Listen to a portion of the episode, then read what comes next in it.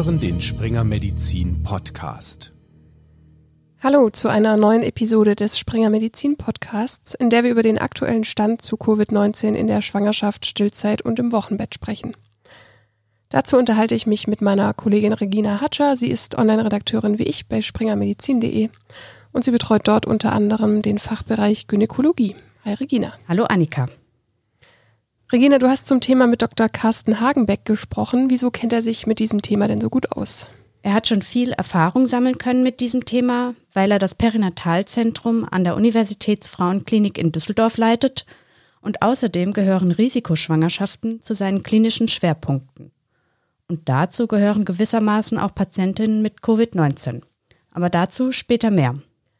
Und im Mai 2020 hatte Dr. Hagenbeck ja schon mal für unsere Corona-Webinarreihe eine Einschätzung zur Gynäkologie in der Corona-Pandemie gegeben. Damals im Sommer war die Inzidenz von SARS-CoV-2-Infektionen relativ gering und die Kurve hatte sich abgeflacht. Jetzt sieht die Lage ja deutlich anders aus. Ja, genau, die Lage hat sich geändert, aber nicht nur das. Wir wissen jetzt auch mehr als im Frühjahr. Und deshalb hat uns Dr. Hagenbeck Ende November ein Update zum neuesten Stand gegeben. Die Schwangerschaft ist ja eine ganz besondere Situation, in der auch viele Umstellungen im Körper der Mutter stattfinden. Deswegen können Infektionen bei Schwangeren auch ganz anders verlaufen als bei Nichtschwangeren. Noch dazu besteht leider auch immer die Gefahr, dass eine Infektion auch auf das Kind übergeht und es schädigt. Und daher wollen wir uns in dieser Podcast-Episode anschauen, was wir aktuell dazu wissen, wie eine SARS-CoV-2-Infektion die Schwangerschaft beeinflusst. Zu Beginn eine gute Nachricht. Bezüglich der Infektionshäufigkeit gibt es Entwarnung.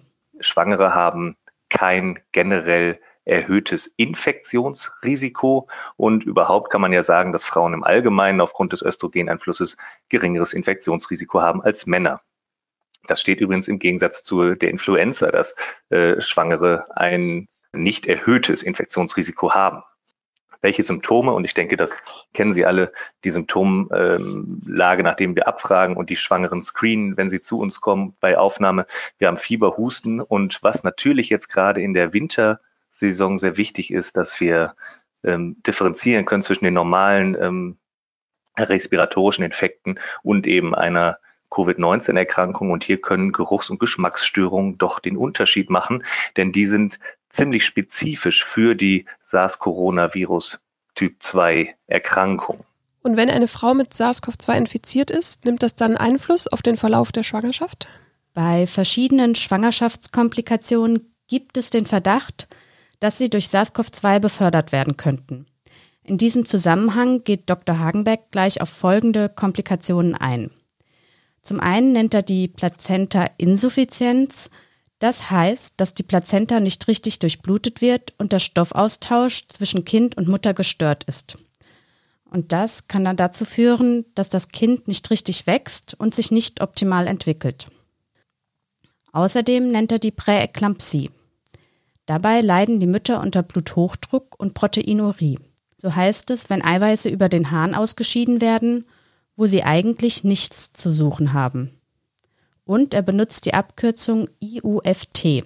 Das steht für intrauteriner Fruchttod und bezeichnet den Tod des Fötus in der zweiten Schwangerschaftshälfte.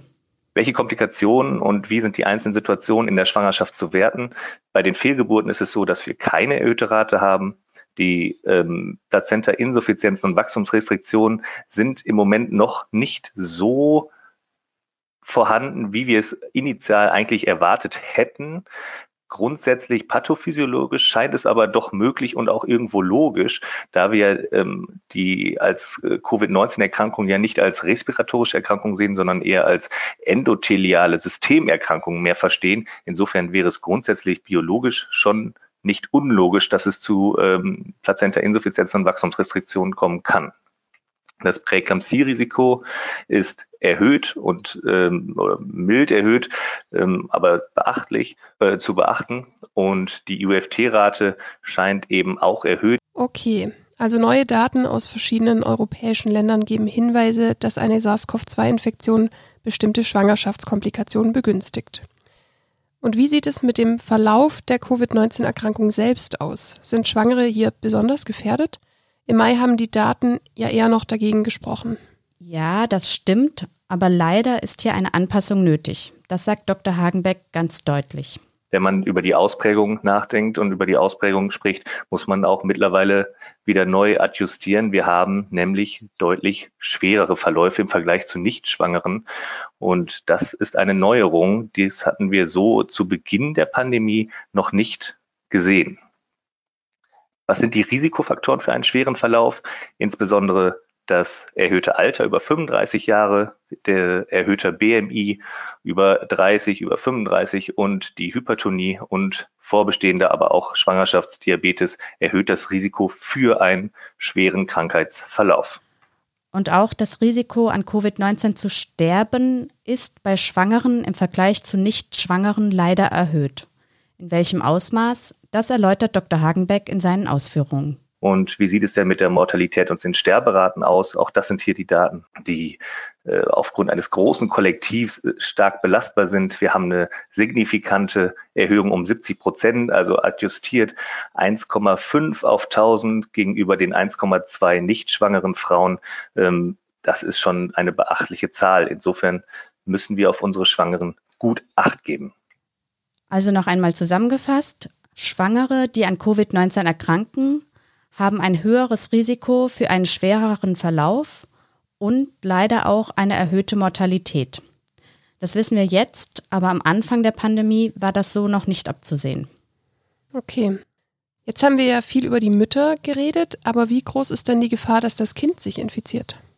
Das Stichwort hier ist die vertikale Transmission. Das ist die Übertragung einer Infektion von der Mutter auf das Kind vor oder während der Geburt. Natürlich kann auch nach der Geburt noch eine Infektion stattfinden, dann spricht man aber streng genommen nicht mehr von vertikaler Transmission. Besonders interessant finde ich die Frage, ob das Kind schon im Mutterleib, also intrauterin, angesteckt werden kann. Hierzu wurden verschiedene Untersuchungen gemacht. In einer Studie wurde zum Beispiel erforscht, ob der ACE2-Rezeptor, der dem Virus ja als Andockstelle dient, in der Plazenta überhaupt vorhanden ist. Die Plazenta verbindet den Blutkreislauf der Mutter mit dem des Kindes und ist somit auch eine mögliche Eintrittspforte für Infektionen. Und ja, die Forscher haben den Rezeptor auch in der Plazenta gefunden. Also rein theoretisch ist eine intrauterine Übertragung denkbar. Allerdings müssen noch weitere Faktoren zutreffen, wie Dr. Hagenbeck gleich erklärt. Dabei erwähnt er den Fachbegriff der Viremie. Das bedeutet, dass das Virus im Blut zu finden ist.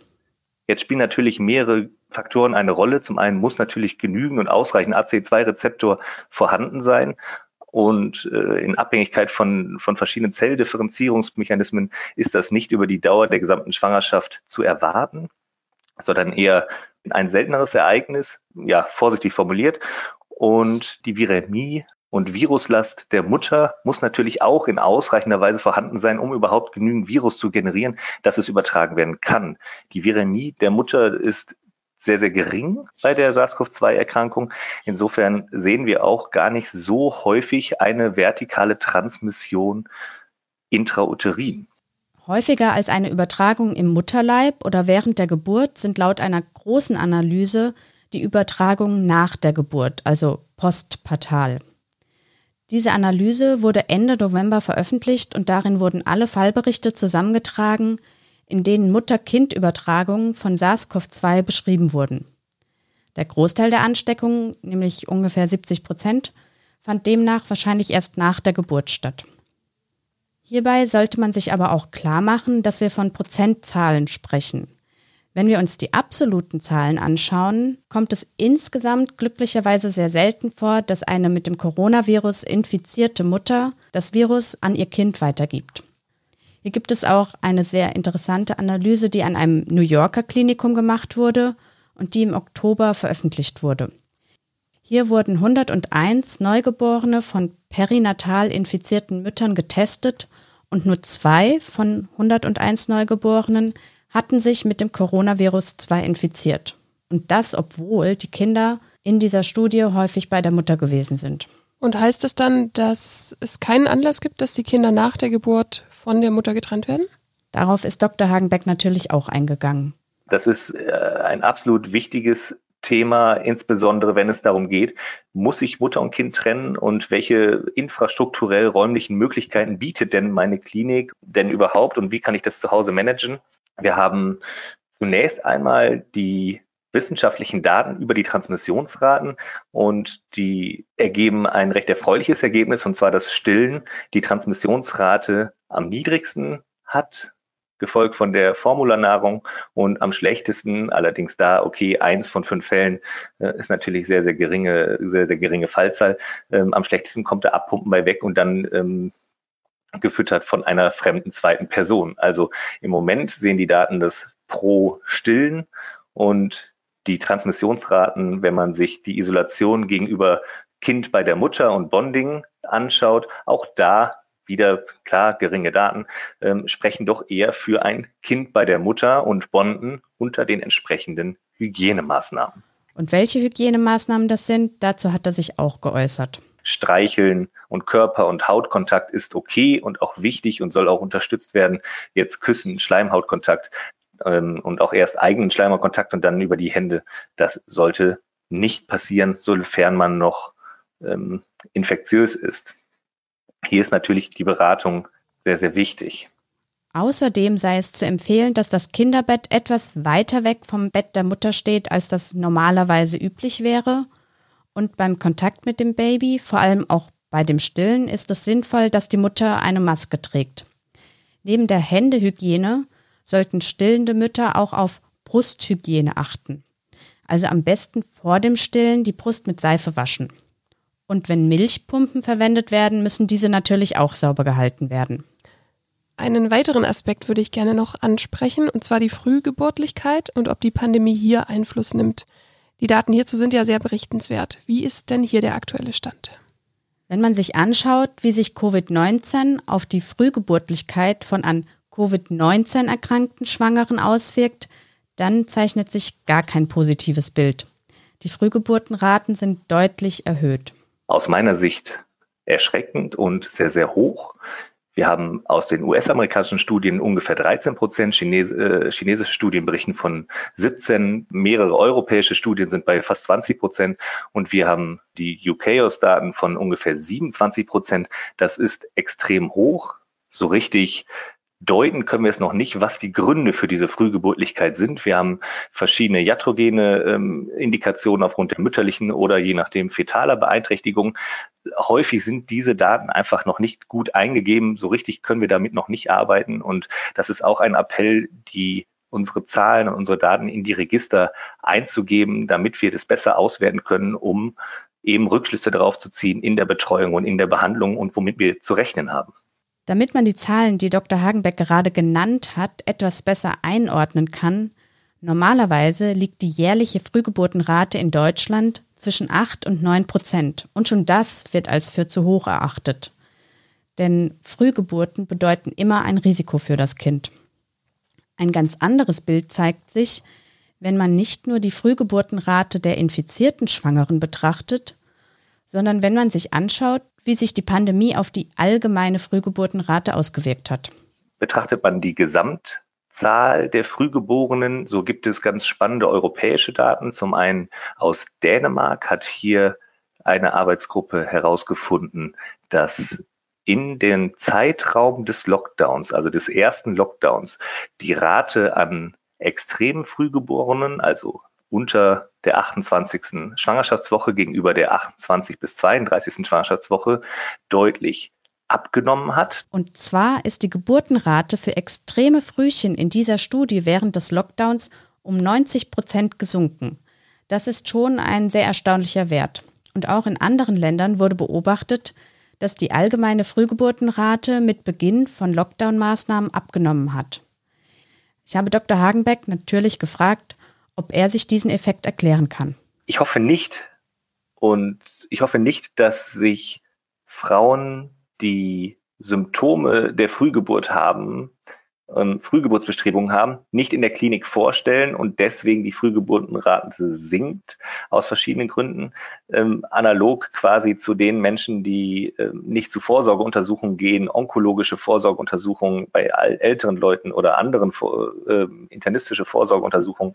Das soll so nicht sein. Also indizierte Untersuchungen sollen natürlich wahrgenommen werden es kann natürlich immer sein, wer viel untersucht, wird viel finden. Es kann natürlich immer sein, dass ähm, unsere Schwangerschaftsvorsorge eventuell sogar zu intensiv ist. Dann kommen wir aber äh, in den Bereich ähm, über die Number needed to treat. Ich denke, insgesamt müssen wir einfach abwarten, was die Ergebnisse und auch die längerfristigen ähm, Auswirkungen von der Pandemie sind, auch hinsichtlich Frühgeburtlichkeit.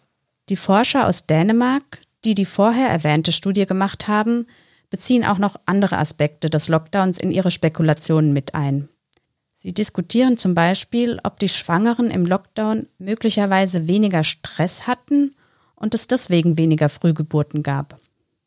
Außerdem ziehen sie als Gründe in Betracht bessere Hygienemaßnahmen und weniger Luftverschmutzung. Denn Infektionen und Luftverschmutzung werden immer wieder als Risikofaktor für Frühgeburten ins Spiel gebracht. Abschließend muss man sagen, wir wissen noch nicht, wie es zu diesem Effekt gekommen ist. Es bleibt also spannend, ob wir noch eine Erklärung dafür finden. Ja, das bleibt auf jeden Fall spannend. Jetzt haben wir ja wirklich eine Menge zum Thema Schwangerschaft und Covid-19 gehört. Hatte Dr. Hagenbeck denn noch abseits von all den Fakten, Zahlen und Infos eine Take-Home-Message für seine Kolleginnen und Kollegen? Ja, zum Abschluss seiner Ausführungen hat er noch ein Fazit dazu gezogen, wie er die Rolle von Gynäkologinnen und Gynäkologen in der Pandemie sieht ich finde, wichtig und eine der Hauptaufgaben ist, dass wir uns sehr, sehr gut informieren, um dann eben auch weiter zu informieren. Denn es gibt sehr, sehr viele, unfassbar viele Daten. Überall wird publiziert, überall ähm, werden neue Erkenntnisse ähm, verbreitet, zu, die nicht unbedingt immer richtig sind. Wir müssen gut aufpassen, dass wir in dem richtigen Kontext arbeiten. Und natürlich, wir müssen alle aufeinander Acht geben in solchen Krisenzeiten. Insofern ist die Achtsamkeit aufeinander noch ein extrem wichtiger Punkt. Dr. Hagenbeck hat auch noch Details zur Diagnostik und Therapie von an Covid-19 erkrankten Schwangeren besprochen und hat Tipps zur Infrastruktur und Planung gegeben. Und außerdem hat er auch noch von seinen eigenen Erfahrungen erzählt. Das hätte allerdings den Rahmen dieser Episode gesprengt. Wenn Sie diese Themen noch interessieren, können Sie sich nach Login das gesamte Webinar auf springermedizin.de anschauen. Und in den Shownotes verlinken wir auch noch die angesprochenen Studien, falls Sie hier noch nachlesen wollen.